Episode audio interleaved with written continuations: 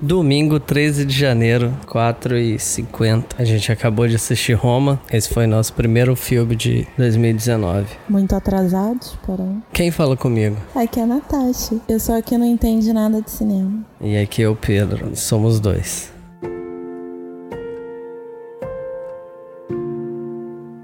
Roma foi uma experiência que eu não esperava, apesar do hype. O interessante é que a gente foi com o hype lá em cima e eu saí muito arrasada. Talvez se o hype não tivesse tão alto, eu ainda sairia mais arrasada ainda. Sim, mas arrasada em que sentido? Maravilhada, triste, muito triste, mas enfim, por coisas Aliás, assim, quem estiver ouvindo e não. Se tiver alguém ouvindo e não tiver visto o filme, vai lá ver o filme. Porque vai ter spoilers. Sim.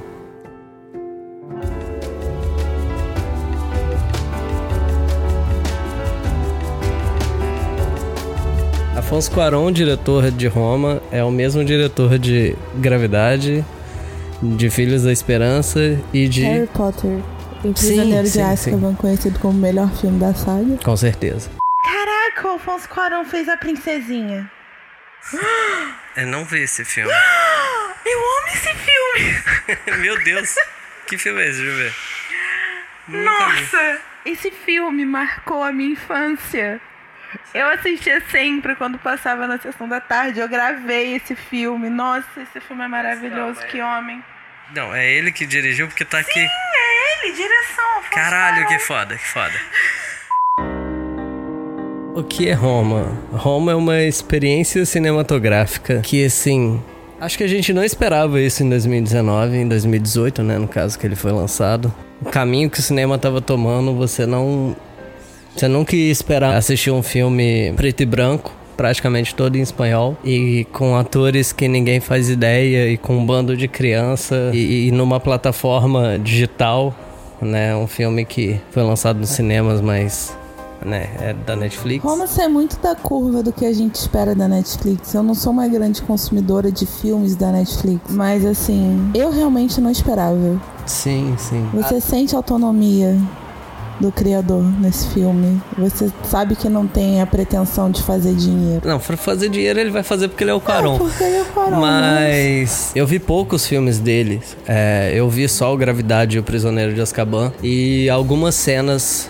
Não, na verdade, uma cena principal no Filhos da Esperança, que é uma cena absurda de um plano de sequência dentro de um carro. Que inclusive eu vi uma referência a essa cena no Roma. Eu percebi que dentro de Roma ele faz várias referências ao, ao passado dele é, cinematográfico, não só a família dele, que é claramente um filme sobre a família, sobre a, a empregada da família, mas é muito doido como ele põe tudo. Esse filme é tudo que ele aprendeu até hoje de cinema. Ele joga na sua cara o que ele sabe fazer de melhor.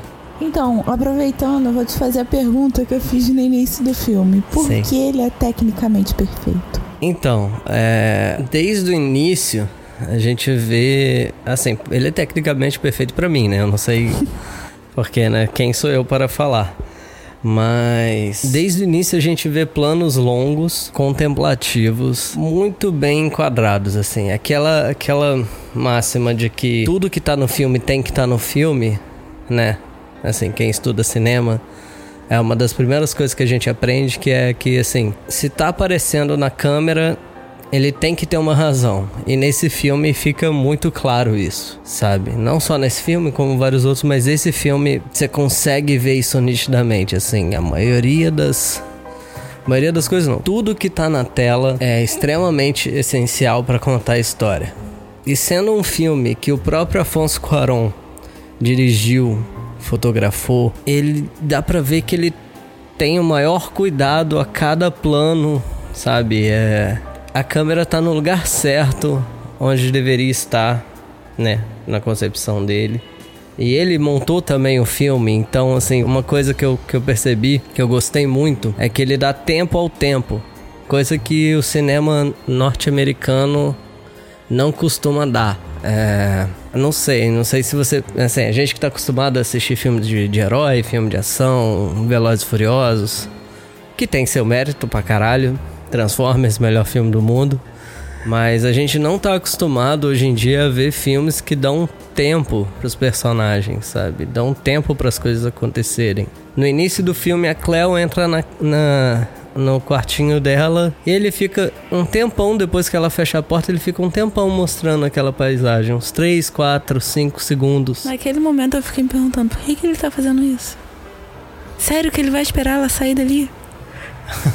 é, é, tipo, é meio angustiante quando você tá acostumado com filmes muito rápidos. Mas isso ajuda muito a não a só entrar na história, mas eu já tava me preocupando com a Cleo ali. Ah, exatamente. É. Sabe? Eu acredito que essa sua impressão de tipo.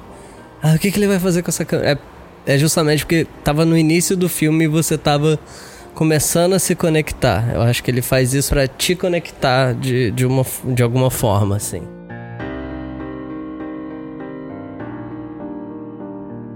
O som do filme é muito, muito foda. Ninguém, não vi ninguém falando do som do filme, mas ele, ele é um som muito simples. É, ele faz geralmente um som diegético, que é o que tá rolando na cena, e ele faz de uma maneira muito legal. E tem uns momentos que você consegue perceber que você ouve pela perspectiva da Cleo. Isso que eu achei muito incrível, assim, no, na questão do som. Uma hora que tá lá o cara fodão lá do karatê falando e tipo.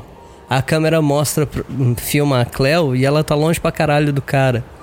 E o som do cara tá muito baixo. E ele tá falando uma coisa importante, uma coisa importante pro filme, mas o som tá baixo porque é a perspectiva dela. E quando a câmera volta pro cara, o som volta na altura normal. E isso é muito, muito legal, assim. É um toque sutil que já te mostra que, que o filme é da Cleo e é, e é isso, sabe? O que mais me chamou a atenção foi o fato de que não é uma história extraordinária, mas ficou uma obra extraordinária, entende? Sim. Ali é uma rotina de uma família como poderia ser qualquer outra, de uma empregada, a mulher que é abandonada pelo marido. O abandono é muito presente, né? A Cléo foi Sim. abandonada duas vezes pelo rapaz que, que a engravidou. Filho da Podemos puta. contar assim. Então, tipo assim, não é uma história fora do normal. Pode estar acontecendo comigo, qualquer um. Mas a obra final ficou uma coisa inacreditável. Inacreditável. É, ele, ele pega o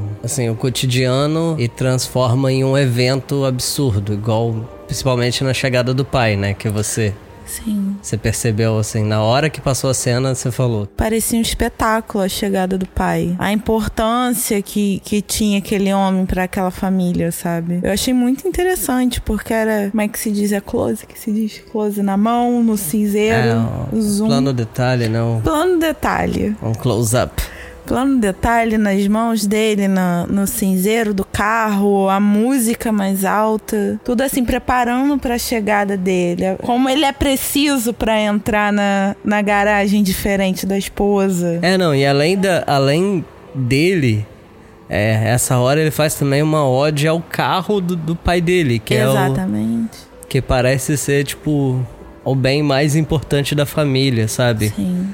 É, o pai dele trata o carro dele melhor do que ele trata toda a família, assim. Você consegue ver isso nessa cena do carro dele, a apresentação do pai. Exato. E tanto que a esposa só se libertou quando vendeu o carro.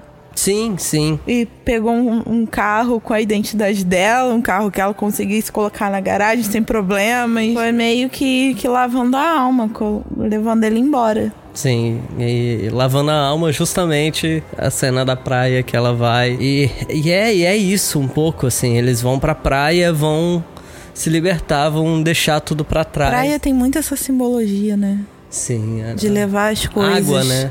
Água no geral, mas é. praia é muito usado. E falando nisso, o filme começa com água. Exato. É uma coisa. Que cena linda. Nossa que é muito senhora. bonito e é ela lavando a varanda, assim, que é o reflexo na água, refletindo parte da casa e o avião. Nossa, ai que filme. Se eu não me engano, aparecem seis aviões durante o filme todo. Esse no início, dois na cena do, das artes marciais lá e mais três nos créditos. E assim, eu fiquei viajando, sei lá, desde o primeiro avião que apareceu não, mas já no segundo eu já comecei, cara, tipo, como eu falei antes se tá aqui, é para estar. Então, eu acredito que esses aviões significam alguma passagem, sabe? Alguma saída, assim, a, a tipo, a, a, saída dele do México para ir aos Estados Unidos e fazer a carreira dele e, e seguir o sonho. Mas eu, quando eu fui contar e perceber que são seis aviões, sei lá, parei para pensar que poderia ser cada um um membro dessa história. São as quatro crianças e as duas mulheres principais, a mãe e a Cleo. Não sei, posso estar viajando. Temos muita presença feminina nesse filme. Praticamente, só presença Exatamente. feminina. É muito bem retratado, assim. Sim, agora parando para refletir que eu não tinha ainda pensado completamente sobre isso. Tem o fato da esposa abandonada que acaba bebendo para esquecer e tentar lidar com isso, escondendo dos filhos para tentar manter a família harmônica. E só você falou dela bêbada e ela fala uma frase muito impactante, sim, né? Sim. Que as mulheres estão sempre sozinhas, né? Então, meio que mulher tem que contar com outra mulher e a gente vê muito nesse filme. Isso a partir do momento que o, o esposo já já vai embora e ficam só as mulheres, tanto as duas meninas, a empregada, a avó das crianças, a mãe, que a avó é, inclusive, a pessoa que ajuda a Cleo no parto, de certa forma. É, é a pessoa que estava com ela. E assim, e essa cena do parto? Que cena. Eu fiquei apreensiva a todo momento. A todo momento. Porque foi uma gravidez indesejada. Foi com a primeira relação da Cleo. Ela não queria esse bebê, ela foi abandonada, ela foi buscou novamente o rapaz e o rapaz ameaçou a ela e a criança que ela ainda estava carregando e depois ela ainda teve que lidar com a filha morta, nascer morta. Então, assim, foi muito pesado para mim. Foi, foi, foi, assim, acabou comigo. Ali acabou comigo. Eu já tinha ficado puta quando o rapaz falou que ia ao banheiro e nunca mais voltou. Aí ela foi atrás de novo, tentando conversar, e ele foi mais escroto ainda. Mas quando a criança nasceu morta, eu falei, puta que pariu. Por quê? Por quê? E você fica, tá? Ela não queria a criança, mas ela passou por tudo isso, sabe? Pra criança nascer morta no final das contas. Então foi pesado. Nessa hora eu chorei bastante. É, não. E tem um detalhe de que ela entrou em trabalho de parto justamente quando viu o cara fazendo uma merda de, tipo, Nossa viu o cara senhora. matando uma pessoa no meio da loja, assim, naquele momento. Que inclusive a gente foi pesquisar, a gente pausou o filme para pesquisar o que, que aconteceu no México em 1970. Porque foi impactante, foi tipo. É, na sinopse fala muito que foi um momento muito crítico no México e tal. Só que depois eu não me liguei, até que o Afonso Cuarón joga uma manifestação na nossa cara. Sim. Ainda tem personagens que falam, ah, deve ser a manifestação dos estudantes. Falei, peraí, deixa, deixa eu ver o que tá acontecendo. E o que, que aconteceu? Basicamente, estudantes de esquerda lutando contra o governo, autoritário, entendeu? Coisa que a gente tá vivenciando aí todo dia, só que naquela época foi um pouquinho pior. Muita gente morreu, muita gente desapareceu. O governo falam que foi até 300 é, desaparecidos, mas foram por volta de 1.200. Enfim, procurem. E é muito doido essa cena, que ela é a primeira cena que perturba a paz da... Da família, Da né? família. Não, do, do filme, sem todo. Ele é um filme... Tá, o pai vai embora, o cara vai embora, mas, tipo... Who cares? Não fez diferença é, pra ninguém, gente, Ninguém né? liga pra macho. Então, assim.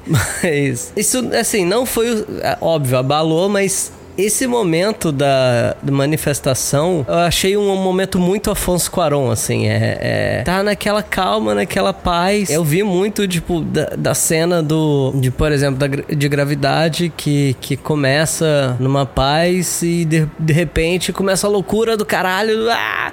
e ninguém entende. O Filhos da Esperança também, mesma coisa. É uma cena que eles estão fugindo, mas estão tranquilo e de repente aparece um monte de gente e essa cena me remeteu muito a esses filmes dele. Eu não sei se tem algo assim no Harry Potter. Eu tô aqui, enquanto você tá falando, eu tô tentando lembrar. Eu realmente não sei, porque eu vi esse filme tem muito tempo. O Harry tá bem passivo-agressivo em Prisioneiro de Azkaban, pra ser bem sincero. Acredito que seja uma, uma influência do Quaron. Que homem. Enfim, isso eu achei muito foda, essa cena. Ele te apresenta o, o, o estado da, de, com, de como tá o país, em contraste de como é a vida na casa de, dessas pessoas, sabe? Eles são uma classe alta, né? Privilégios. Exato.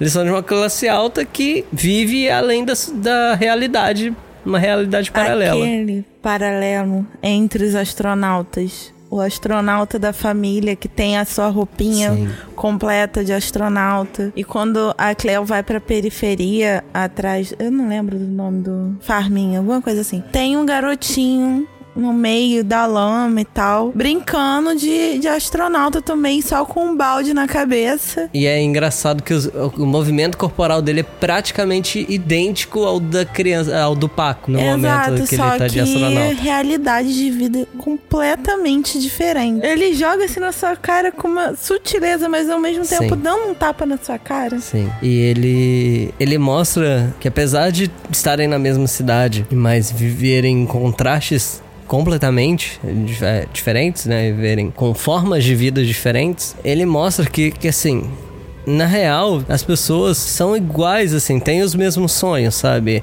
Ele toda hora faz esse paralelo, sei lá, da, da patroa que perdeu o marido na mesma semana que ela perdeu o, o namorado, sei lá. Uhum. Sabe? Ela perdeu a criança quando a patroa quase perde as crianças dela afogada. E tem esse, essa questão do astronauta também, que eu tô pensando agora. São duas crianças na mesma faixa etária, vivendo no mesmo lugar, mas com realidades completamente diferentes. E os dois, com certeza, com, os, com o mesmo sonho de ser astronauta um dia, sabe? Só um latino para trazer isso pra gente, é. Brasil. E a gente sabe quem vai chegar lá e quem não vai, né? Exatamente. É, porque meritocracia não existe. Enfim, mas é essa, eu acho para mim, esse, esses são os pontos mais fodas do filme. Acredito que a gente deve ter deixado passar algumas coisas, mas assim. Da próxima vez eu vou assistir com meu caderno, porque depois tentando anotar coisas, eu fiquei muito empolgada. Eu não consegui botar em palavras quase nada. Mas sim, não vamos dar notas aos filmes. Mas, tipo assim, creio que Roma, a gente abriu o ano com o pé esquerdo. Sim. Porque foi um filme maravilhoso. Completamente diferente do que eu assisto, eu costumo gostar e eu fiquei maravilhada. Sim, sim. Não, é incrível, é incrível. É, com certeza, a gente tá também no bonde do hype, mas eu acho que esse filme. Esse filme é lindo. Tudo que eu ouvi antes do filme, para mim, superou, assim. Eu esperava um filme flat, sabe? Um filme sem curvas muito muito grandes, que ela só ia viver a vida dela. Um filme francês. Eu esperava um filme francês, feito no México nos anos 70. Que ela ia só viver a vida dela e acabou, assim, e segue em frente. Típico filme francês. Mas é esse negócio, ela vive a vida dela, só que ele fez dessa vida um espetáculo. Esse que é o ponto, entendeu? É o cotidiano de qualquer pessoa, cara. Que ele botou uma poesia nesse filme que eu fico assim, caramba, sabe? Maravilhoso.